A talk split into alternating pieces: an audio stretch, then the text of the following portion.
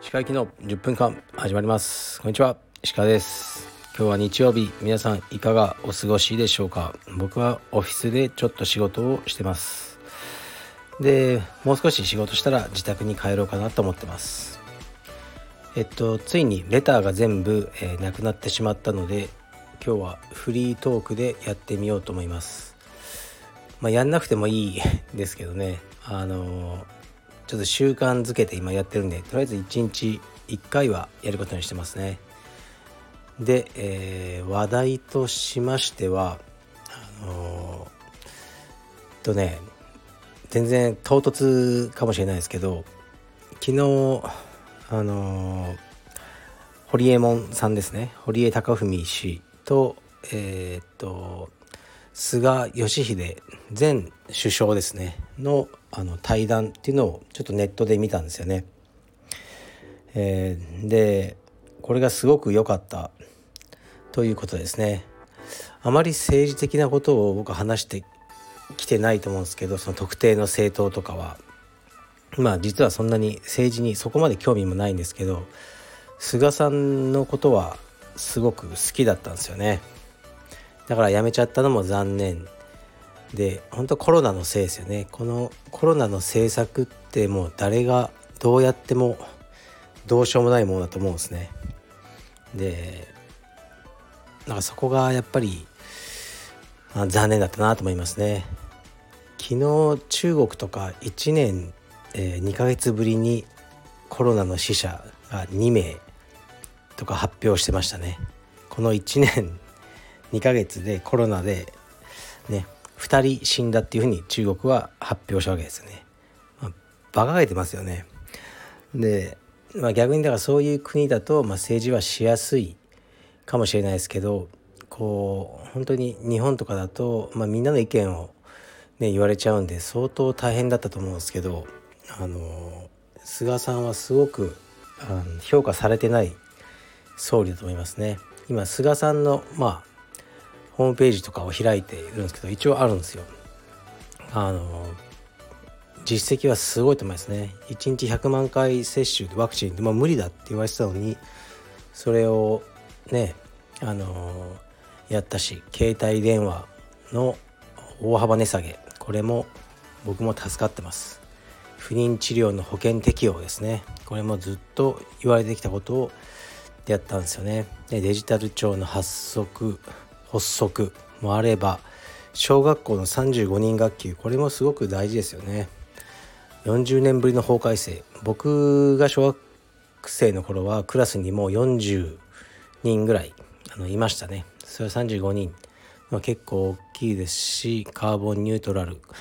とかあと一番すごいのがえー、っと医療費の2割負担を75歳以上にお願いってことですよね。これはもうずっと言われてきて、もう誰がどう計算してもこのままじゃ破綻するって分かってるのにとにかくそのね票を持ってる高齢者におもねってここにメスを入れてこなかったですね。ずっと。それをこう自分の代でもやってしまおう。っていうふうにやった菅さんはすごいと思いますね。もうこういう人大好きです。他にもいっぱいありますよね。あのまあいろんなご意見あると思いますけど、まあ、原発の処理水ですよねもうあれも溜まっていく一方でもう放出するしかないんですよねそれも絶対にやりたくないですねやっぱ感情論で怒られちゃうんででもこれも決定したとか、まあ、そういう、ね、人がやりたがらないことをね、ガンガン成し遂げてきた総理だと思いますね。うん、だ本当にコロナは残念ですね。うん、まあそれだけ それだけをちょっとお伝えしたかったんですね。僕的にはねまた総理やってほしいと思ってますけどね。岸田さんとかよりよっぽどいいと思うんですがまあどうですかね。はい。まああまり政治の話はねあのしない方針なんですけど僕も。ちょっと今日はしてしまいました。菅さんは本当にすごいと思います。で政治つながりで言うとまあね今ここもほとんど語ってないですね。ウクライナのことですよね。ロシアの。うーんこれもね僕ごときが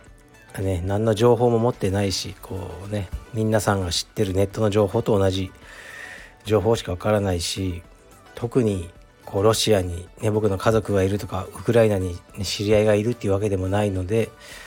うん、たまにこうニュースを眺めてああひどいなと思ってるっていう状況ですよね。けどまあ一つ思うのはこう僕らあのね今この時代に日本に生まれた僕らは本当に幸せだなと思いますね、まあ、よく平和ボケとか言われるじゃないですか。それは本当にあるなと思いますね。で少しこのね、ウクライナ、ね、ロシアの侵攻が、まあ、侵攻というか侵略ですよね完全に、まあ、ウェイクアップコールというか、ね、少しこう目を覚ますきっかけに、ね、多くの人にはなるのかなと思いますね。で僕は結構、うん、まあ悲観的じゃないんですけど僕の人生ね終えるまでにまあどこかに核はあの落とされる日核ミサイルが使われる日は来るかなっていうふうになんか考えて生きてるんですよね。だからまあお恥ずかしい話ですけどその3.11ですね。あの震災が起きた時のあの最初の揺れも僕あこれあの核が落ちたと思ったんですよまず。地震と思わなくてすごい揺れであこれどこかに核が落とされたって なんか思うぐらい結構ねそういうふうな警戒心が強いんですね。だから今回も、まあ、ロシアが戦略核を、えー、使うことはあるんじゃないかなっていうふうに思ってますね。うん。で日本なんかすぐ届いちゃうわけだからミサイルとかありえなくはないと思ってます。で、まあ、自由っていうのは本当に勝ち取るもので自由っていうのがなかなかないんですよね。この世界見渡してみてもね、中国ロシアとかも発言の自由も制限されるわけだし本当に何でも言っていいっていう国はなかなか少ない。だ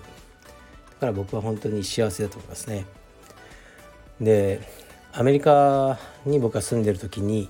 とね僕のアメリカ人のレスリングのコーチと中国人の、まあ、僕の友人がこう口論になったんですよね、まあ、口論のうんきっかけとかは忘れましたけどまあお互いのその国を非難し合ってたんですね。うん、でそんなにこうね叫び合ってとかじゃないですけど静かな口調で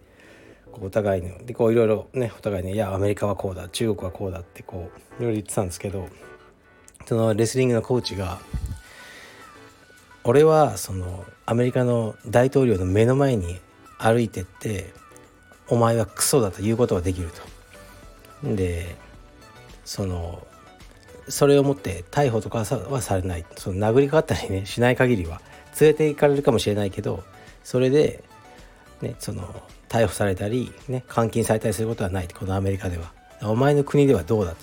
そんなことやったらもう、ね、一生監禁だろうと。っていうふうに言ってでその 中国人の友人がこう何も言えなくなってたっていう場面を見たことがあるんですけどたまに思い出すんですよねそれを。でやっぱり息苦しい社会だなと思いますね。だからまあ社会常識的にはもうもちろんね言ってはいけないこととか言うべきではないことはいっぱいありますがでも僕は別に今ね自民党の文句をどこでも言ってもいいしまあなんなら国会の前で叫んでも、うん、まあまあまあまあやめてくださいって言われるぐらいで逮捕とかされることはないわけであのそれが非常にいいことだなと思いますね。そして僕らは当然に持ってるそういう権利がね持ってない国の方がだからまあね大多数ってことになっちゃいますね世界的に見ると。うん。だから僕は本当にそうやって自由に生きれるってことはすごく価値だと思うしでもこれは当たり前じゃなくて本当に戦ってねあの勝ち取っていかなければならないもので今ある自由はね僕らのその先人たちがまあ、築き上げたものなので、まあ、これをなんとかこう自分の子供の代にも継承していきたいなと思ってます。はい今日はいつになく真面目な話でしたけどあのそう思いましたね。でアーノルド・シュワルツェネガーがあの SNS で発信してたんですね。で、まあ、ロシアの兵士に向けてですねあのメッセージっていうのを伝えてて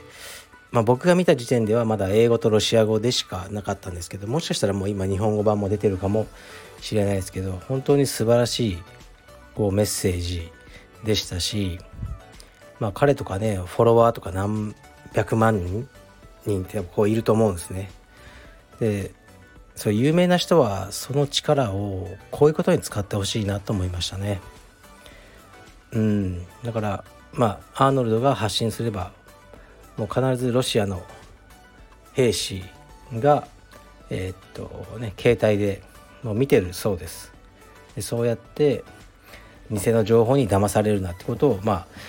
そのアーノルドが発信してたんですけどすごく真心のこもったメッセージでいや素晴らしいこう、うん、セレまあセレブリティなんですけど彼もそのセレブのまあ何て言うんですかね責務というか義務をこういう形でこう果たしていくのは素晴らしいなと思いました。はい今日は真面目会でした。はい明日からまた脱毛について語ります。失礼します。